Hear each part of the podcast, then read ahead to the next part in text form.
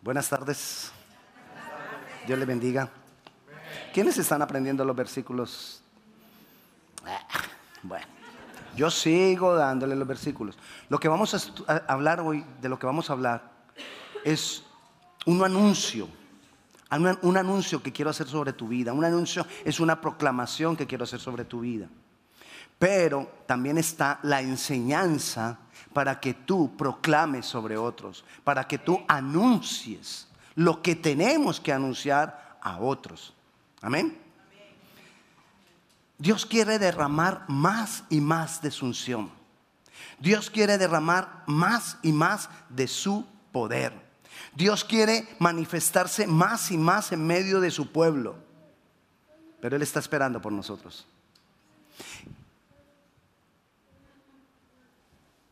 ¿Recuerda a Pepito? Pepito. Pepito que pregunta, ¿y, si Dios es Dios, ¿por qué tiene que esperar por mí? ¿Verdad? Y es una pregunta valedera de Pepito. Dios, ¿por qué tiene que esperar por nosotros? ¿Acaso Él no puede hacer lo que Él quiera? ¿Acaso Él no puede tomar las decisiones como Él mejor le parezca? ¿Por qué tendría que esperar Él por mí? Dios Dios puede obrar como Él decida. Dios no tiene que preguntarnos a nosotros ni esperar por nosotros. Pero muchas personas ven a Dios y quizás Pepito ve a Dios separado de su creación.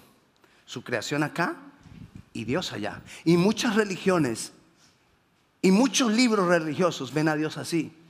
Su creación acá y Dios allá. Y nos enseñaron a ver a Dios así. Su creación aquí y Dios allá, lejos, distante. Pero nuestro Dios, el Dios de la Biblia, es un Dios involucrado con la creación. Es un Dios involucrado y que Él quiere involucrarse con nosotros y por su amor Él cuenta con nosotros y está esperando por nosotros para hacer muchas cosas. Lo que quiere decir es que muchas cosas Dios no las ha hecho porque está esperando. Esperando por alguien. Porque Él, miren nomás, Él es creador, Él es constructor, Él es edificador. Y Él tiene hijos. Y la palabra, lo hemos hablado varias veces, la palabra hijo en hebreo es Ben. Y Ben en hebreo es constructor, es edificador. O sea que el padre, ¿con quién construye? Con el hijo. O sea que el padre, mi padre, construye conmigo. Él no construye aislado de mí. Él no me hace a un lado para construir, no, Él cuenta conmigo para construir. Él para, para edificar mi casa, Él cuenta conmigo. Para hacer milagros en mi trabajo, Él cuenta conmigo. Para hacer milagros en mi barrio, Él cuenta conmigo. Para hacer milagros en mi ciudad, Él cuenta conmigo. Él lo puede hacer solo, pero Él por su amor ha querido contar con nosotros. Él nos tiene en cuenta. Nosotros no podemos encasillar a Dios y decir que Dios tiene que obrar así o tiene que obrar así. Pero para Él construir con nosotros, Él hace algo primero. ¿Usted se imagina uno ir a construir algo, un edificio, con un desconocido?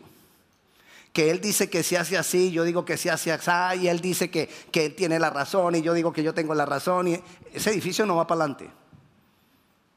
Pero ¿qué pasa cuando nos vamos conociendo para construir juntos? Eso quiere hacer Dios con nosotros. Él quiere construir con nosotros. Pero para construir con nosotros, Él, el inescrutable, ¿ha leído la, palabra en la Biblia? Inescrutable. Inescrutable. En Isaías 45, 3 dice que la grandeza inescrutable de Dios, la palabra inescrutable quiere decir que no se puede conocer, que no se puede entender, que es algo tan grande que nosotros no lo podríamos concebir. concebir. Pero entonces, el inescrutable Dios se da a conocer a nosotros.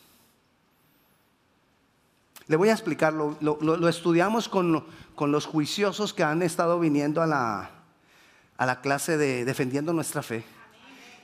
Y se lo voy a contar a ustedes. El principio de la inexplicabilidad de Dios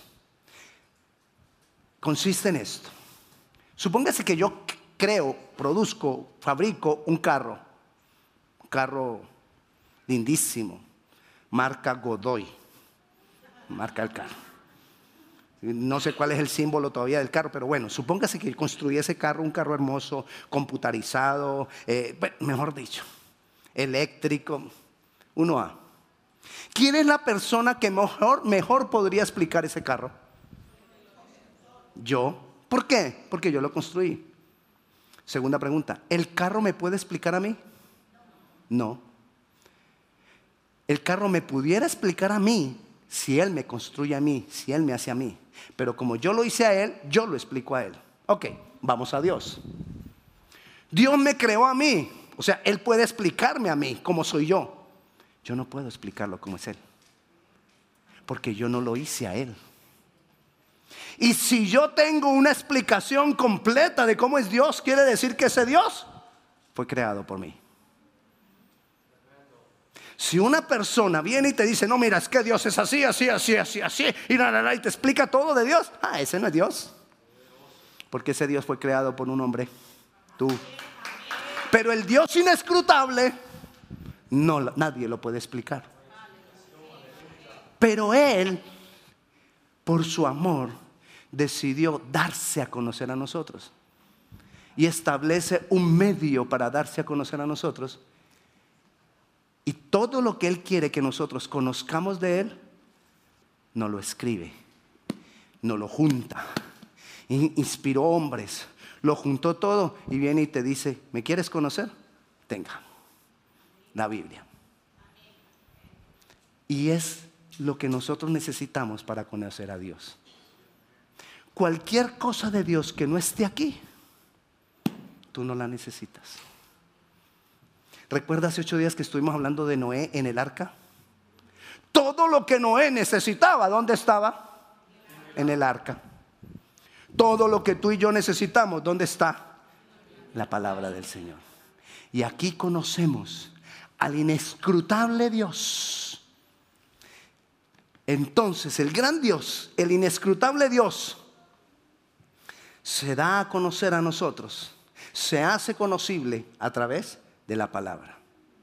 De esa manera Él entonces se involucra conmigo y me involucra a mí con Él para que construyamos juntos. Pero Él está esperando por nosotros para construir. Él está esperando que nosotros hagamos nuestra parte para construir. Padre e hijo construyendo juntos. ¿Y cómo construye Dios? Enviando la palabra. Él nos da la palabra no solamente para que nosotros lo conozcamos a Él, sino que también Él nos da la palabra como la herramienta para construir. Qué difícil es construir algo sin la herramienta adecuada. Qué difícil fue cambiarle un día el termostato al carro, a un carro mío. Y no tenía la herramienta adecuada. No pudimos. No se pudo. Pero cuando tenemos la herramienta adecuada, yo voy a poder construir. Entonces, lo voy conociendo a Él y tengo la herramienta. Porque de qué manera construye Él? A través de lo que Él dice, enviando su palabra. La palabra de Dios en sí tiene poder. Solamente necesita ser enviada. Pero ser enviada por quién? Por quien está conociéndolo a Él. Cuando la palabra es enviada sin conocimiento de Él, la palabra muchas veces no tiene efecto. Usted puede ver la diferencia, yo la vi hoy. ¿Cuántas veces yo no he leído que los jóvenes se cansan, que los jóvenes caen, pero que el Señor nos da fuerza como águilas y nos levanta? ¿Quiénes los que esperan el Señor? Yo lo he oído. Pero hay veces que esa misma palabra, como vino hoy, viene con un poder, porque trae esencia de Dios. Y viene con esa esencia. Cuando yo me doy cuenta que esa palabra viene con ese poder, yo ahí digo, Dios está construyendo algo acá. Dios está edificando algo. Pero Él está esperando por nosotros. ¿Por qué Él está esperando por nosotros? Vayamos a Isaías, capítulo 40. Y no se mueva de ahí. Puede abrir Isaías capítulo 40 y dejarse y quedarse ahí. Voz que clama en el desierto, dice el versículo 3. Preparad el camino. Preparad camino a Jehová, enderezad calzada en la soledad a nuestro Dios. ¿Qué está esperando Dios de ti y de mí para Él hacer algo? Que preparemos el camino. Eso es lo que Él está esperando. Que preparemos el camino. Algo que yo les he dicho muchas veces. El mismo Jesús dijo de Juan el Bautista que era el más grande profeta. Más grande, grandioso. Pero no encontramos en la Biblia muchos milagros registrados por Juan el Bautista. O sea que era grande pero no hizo milagros. No encontramos grandes profecías de Juan el Bautista. Encontramos todo el apocalipsis que, que, le fue dado al otro Juan, pero no a Juan el Bautista.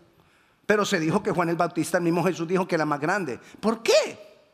Porque Juan el Bautista hizo lo más grande, preparar el camino para la venida del Señor Jesús. Por eso es conocido como el más grande. Ahora Dios nos está diciendo a nosotros, Él quiere hacer cosas, Él quiere construir y Él está esperando por nosotros para que nosotros vengamos y preparemos el camino para el Señor. Leamos versículo 4. Todo valle sea alzado, bájese todo monte y collado, y lo torcido se enderece y lo áspero se allane. Y se manifestará la gloria del Señor. ¿Cuándo? Cuando preparemos el camino. Yo hago mi parte, yo preparo el camino y la gloria del Señor se va a manifestar y toda carne juntamente la verá, porque la boca de Jehová lo ha hablado. Amén. Él está esperando que nosotros preparemos el camino.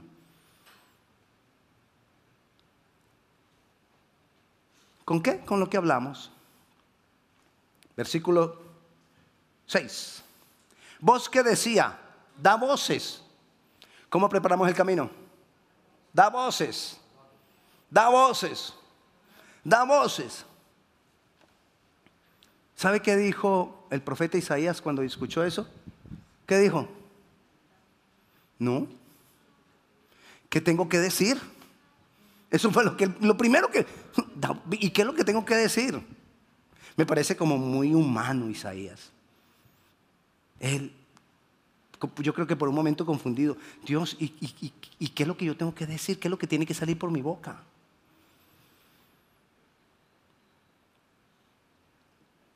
Y lo que Dios le responde que Él diga está a partir del versículo 9 hasta el 31. Esa es tarea para su, para su casa. Pero antes de decirle lo que tiene que decir, le da algo más y algo adicional, algo que tiene que ser muy importante para ver la gloria de Dios manifestada. ¿Por qué Dios le da eso tan importante que ya le voy a decir qué es? Porque lo que estaba haciendo, el dar voces, es hacer una declaración profética. ¿Qué es una declaración profética?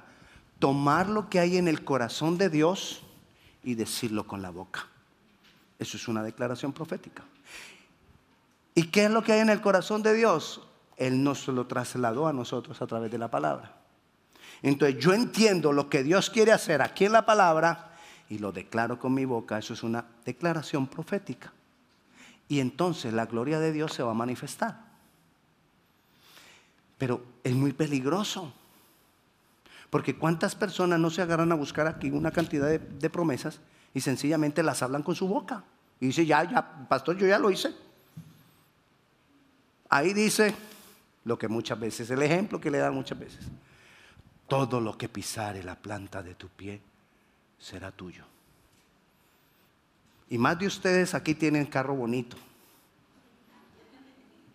Y podría yo ir y decir todo lo que pise la planta.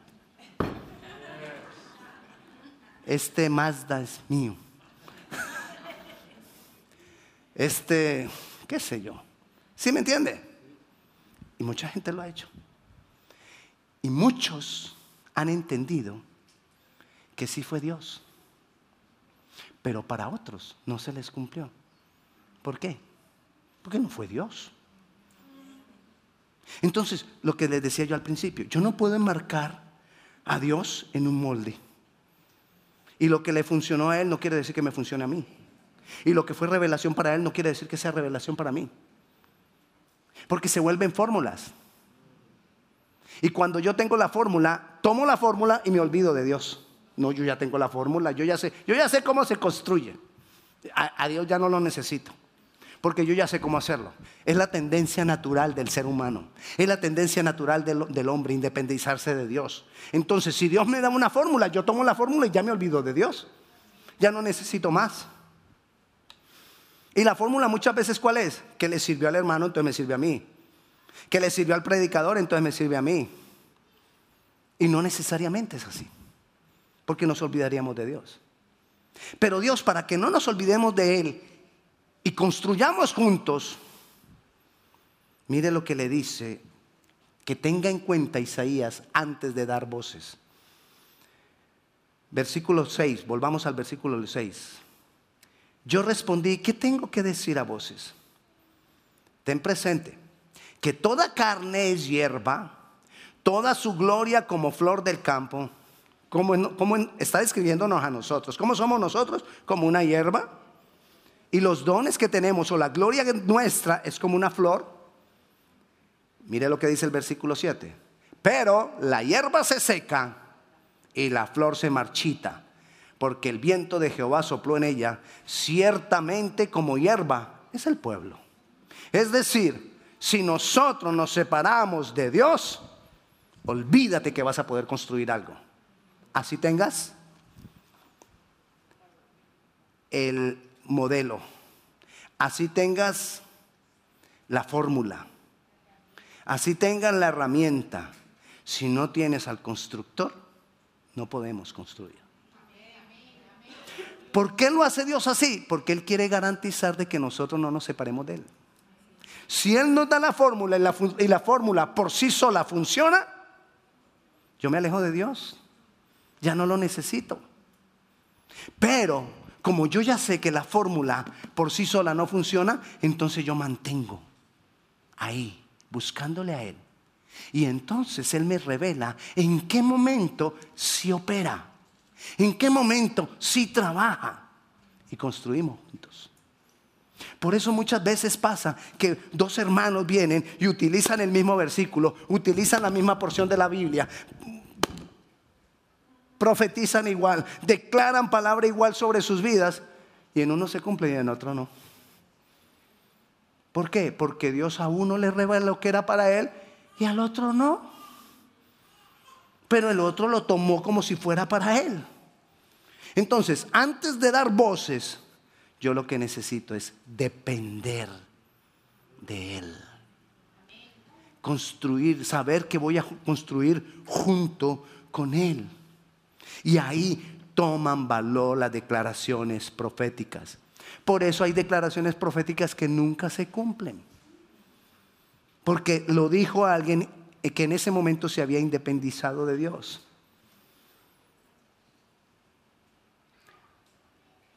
Vamos a hacer algo tan delicado que es construir de acuerdo a lo que hablamos. Que es fácil equivocarse en mi corazón. Yo quiero, aquí está el hermanito. Ah, Pepito.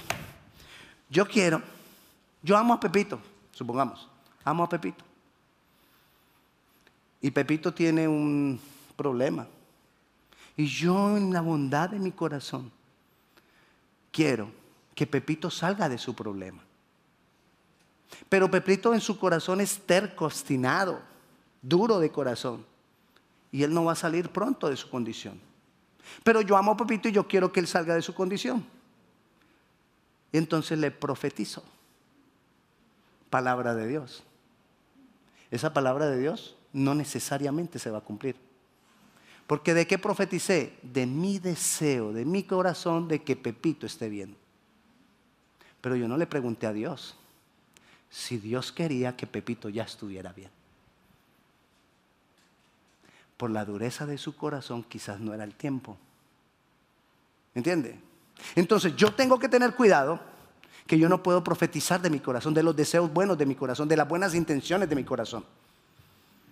Pastor, pero es que es para una buena causa. Sí, pero Dios no vive de buenas causas. Dios vive de su propósito. Dios quiere cumplir su propósito. No, no es de buenas causas, no es de buenas intenciones. Nosotros no podemos ir construir por buenas intenciones. Entonces, continuemos. ¿Qué le dice Dios? El versículo 8 dice, sécase la hierba, es decir, el pueblo, el hombre, por muy bonitas flores que tenga, se va a marchitar si está independiente de Dios. Sécase la hierba, marchítase la flor, más la palabra del Dios nuestro permanece para siempre. ¿Qué es lo que va a perdurar? Lo que viene del corazón de Dios. La palabra que viene del corazón de Dios. Va a consumir cosas, va a venir con poder, va a venir con gloria y va a transformar todo donde haya sido enviada. Porque la palabra, cuando viene del corazón de Dios, cumple su propósito para el cual ha sido enviada. Se cumple. No hay quien la detenga. Ay, pastor, pero es que a mí me han profetizado y no ha pasado nada. Ah, entonces no venía del corazón de Dios. Estaba aquí escrita. Pero no había salido en ese momento del corazón de Dios. Amén. Versículo 8. Ah, bueno, versículo 9. Ahora sí le dice entonces Dios, ¿entendiste? No vas a dar voces de lo que quieras, no vas a dar voces de lo que se te antoje, no vas a dar voces de las buenas intenciones de tu corazón, no vas a dar voces para ganar, para, para poseer el carro del hermanito, de la hermanita o del vecino, no vas a dar voces para eso. ¿De qué debo dar voces? Le dice, súbete sobre un monte alto, anunciadora de Sión. Levanta fuertemente tu voz, anunciadora de Jerusalén. Levántala, no temas, di a las ciudades de Judá, ved ve, aquí está el Dios vuestro. ¿Qué es lo que yo tengo que anunciar? Primero le dice, súbete a un monte. Siempre que vemos en la palabra de Dios la expresión subir al monte, la expresión subir al monte es buscar la presencia de Dios. Eso quiere decir la expresión subir al monte. Entonces él le dice a Isaías, para dar voces y construir algo, ¿qué tienes que hacer? Súbete al monte. ¿Y qué es subir al monte? Estar en la presencia de Dios. Ay, aquí. Voy a estar aquí con Él, en la presencia de Dios. Porque ahí voy a entender qué es lo que tengo que declarar en la presencia de Dios. Para no declarar en vano, para no declarar lo que no es. Y entonces le dice, súbete al monte, anunciadora de Sión, y ahí sí, levanta fuertemente tu voz anunciadora de Jerusalén, levántala, no temas, confía, cree. ¿De qué te tienes tú que asegurar? Asegúrate que estás en la presencia de Dios y asegúrate que lo que vas a declarar está en la palabra de Dios. Y no temas, confía, espera. Deja que la palabra que ha sido enviada cumpla su propósito. No temas. ¿Por qué vas a temer? Porque lo que voy a declarar es, mira a Dios. Y cuando nosotros empezamos a decirle a la gente, tú tienes que mirar a Dios, hay problemas. Cuando nosotros empezamos a decirle a la gente, tu solución y la única solución que tú tienes está en Dios, ya ahí hay problemas. Cuando las personas empiezan a venir a la iglesia, ahí hay problemas. Porque esto aquí no es pare de sufrir. Claro, pare de sufrir, ¿qué te dice? Venga a la iglesia y pare de sufrir. Aquí no te decimos ven a la iglesia y pare de sufrir. Ven a la iglesia y empieza a ponerte fuerte, porque el diablo no está contento. Ven a la iglesia y párate firme, porque el diablo va a dar coletazos. Ven a la iglesia y párate firme, porque el diablo va a tratar de cachetearte. Pero el cristianismo es para valientes. El cristianismo no es para quienes están buscando parar de sufrir. He dicho y quiero insistirte y te voy a insistir, hay una diferencia entre la multitud y los discípulos. La multitud va detrás de los peces. La multitud va detrás de los panes, que se multipliquen los, los, peces y los panes. Pero el discípulo va detrás del maestro, del que me enseña. Así me exija que tome la cruz. Voy tras el maestro. Voy tras Jesús. La multitud no, la multitud va tras del milagro. Entonces, el cristianismo es para valientes. Y los valientes tenemos que sacrificar. Y los valientes tenemos que ceder a cosas. Y los valientes nos tenemos que esforzar. Ahora que los que en televisión no, no, pasan sino olímpicos, olímpicos, olímpicos, olímpicos, y cualquier momento uno prende el televisor y ahí está la gente corriendo, esforzándose por ganar una medalla. Pregúnteles cuánto fue la última vez que se tomaron un traguito. No se lo toman porque están luchando por una medalla. Pero si yo digo que no me tomo un traguito porque estoy luchando por una medalla más grandiosa, ahí sí, ah, este ah, aburridor ya ni toma, lo perdimos, dicen tus amigos. Apenas usted dice, empecé a ir a la iglesia y empecé a leer la palabra, no, lo perdimos. Ya, dile a las muchachas que somos uno menos. Ay, las mujeres se ríen, ellas saben de qué hablamos. Los hombres, los hombres quedaron serios. Pero así es. A ellos se les acepta que dejen todo por una corona corruptible. Pero a nosotros no nos aceptan que dejemos todo por una corona incorruptible. Pero hay que hacerlo. Porque ese es el discípulo. Y Dios quiere que nosotros nos levantemos a anunciar. Aquí está Dios. Ve a la iglesia y busca a Dios. Eso es lo que hay que anunciar. Recuerde lo que hablábamos hace ocho días. Fue lo que anunció Noé. ¿Qué anunció Noé? En el arca está la salvación.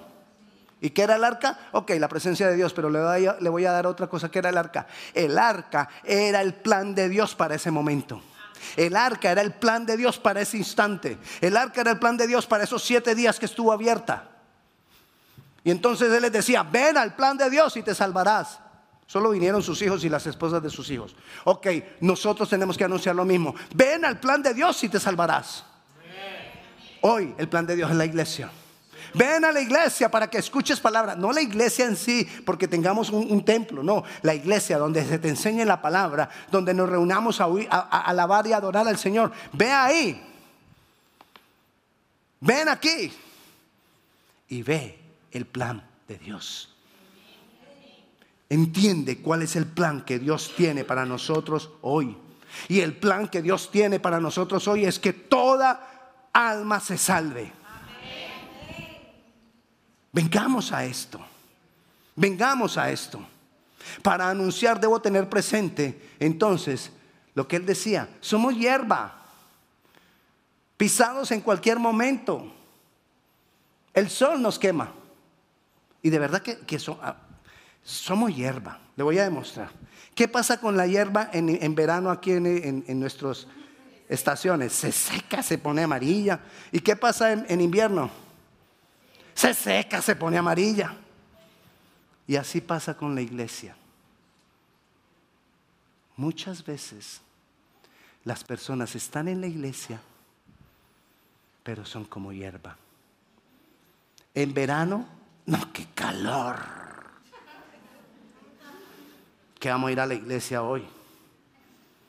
Y en invierno, qué frío. Que vamos a ir a la iglesia hoy. Solo cuando esté tibio. Ahí le dejo el mensaje. Solo cuando esté tibio. Solo cuando esté tibiecito voy a la iglesia. La, autoridad de Dios se basa en la palabra de Dios. Entonces, la autoridad del hombre, ¿en qué se basa? En la palabra de Dios, porque construimos juntos. Y si Él va a basar la autoridad en la palabra de Dios, mucho más nosotros. Entonces Él nos dice, súbete al monte y di, ¿qué es lo que tengo que decir? Dios es la solución. El plan de Dios es la solución. Ved aquí al Dios vuestro. ¿Qué tengo que anunciar? Versículo 10.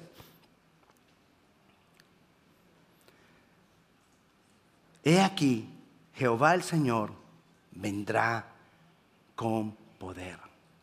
¿Qué tengo que anunciar? Que Jesús viene. ¿Qué tengo que anunciar? Que Jesús viene con poder. ¿Cuándo fue la última vez que usted le dijo a una persona, Jesús viene pronto y viene con poder? Para que se dé cuenta lo que anunciamos. Jesús viene pronto. Debemos anunciar que el Señor viene y viene pronto. Y que su brazo se enseñoreará. Es decir, que Él va a gobernar. ¿Y qué más tenemos que anunciar? Y, que, y aquí que su recompensa viene con Él. Es decir, que para los santos que hay recompensa. Y que su recompensa viene con Él. Y en su, perdón, he aquí que su recompensa viene con Él y su paga delante de su rostro. ¿Qué será eso? Que hay un juicio. Mire todo lo que dice ese versículo. El Señor viene con poder. El Señor va a reinar en la tierra. Apocalipsis no lo aclara por mil años.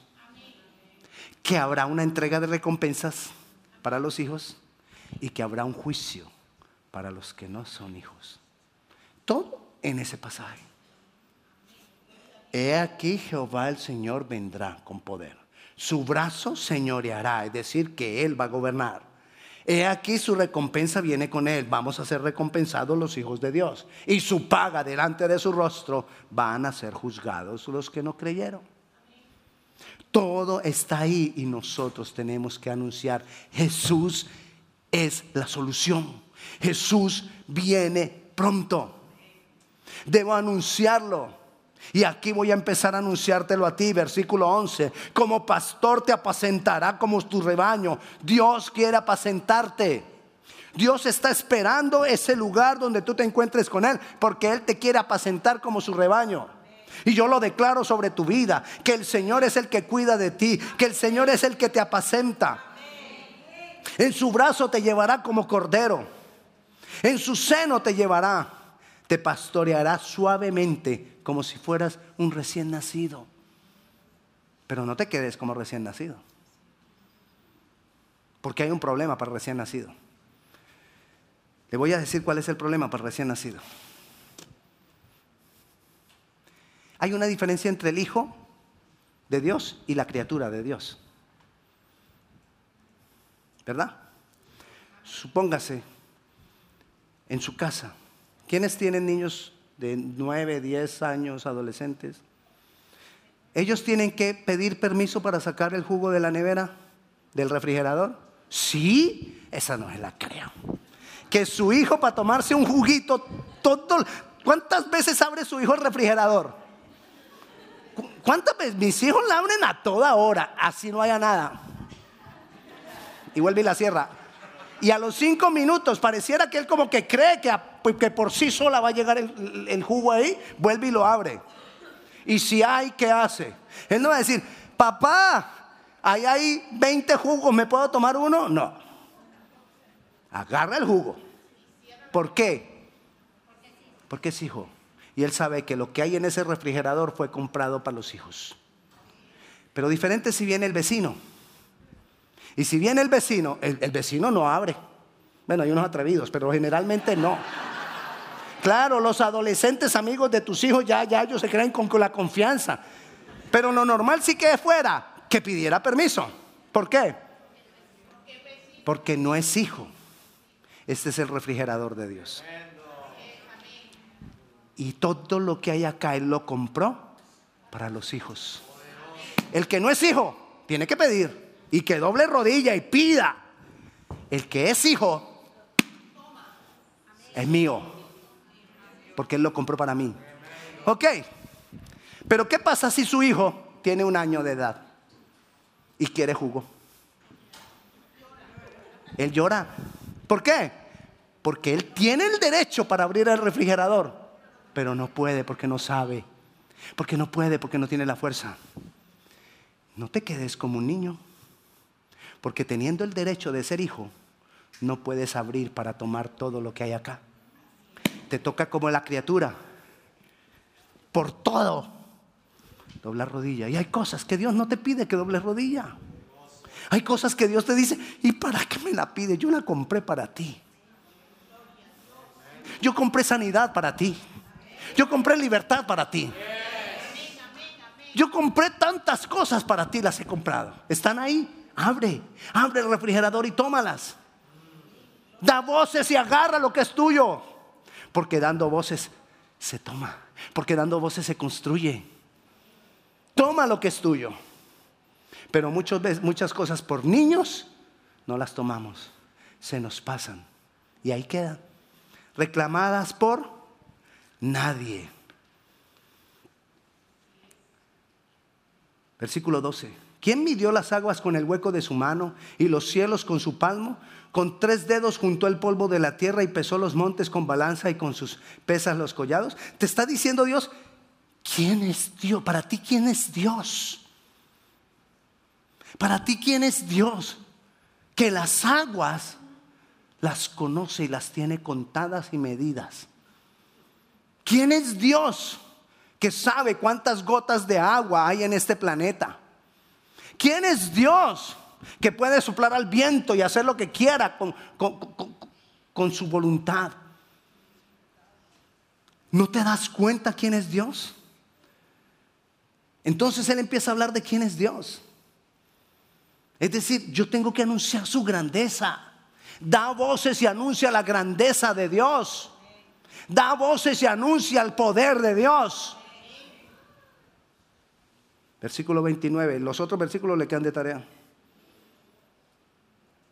Él da esfuerzo alcanzado y multiplica las fuerzas al que no tiene ninguna. Y yo lo declaro sobre tu vida.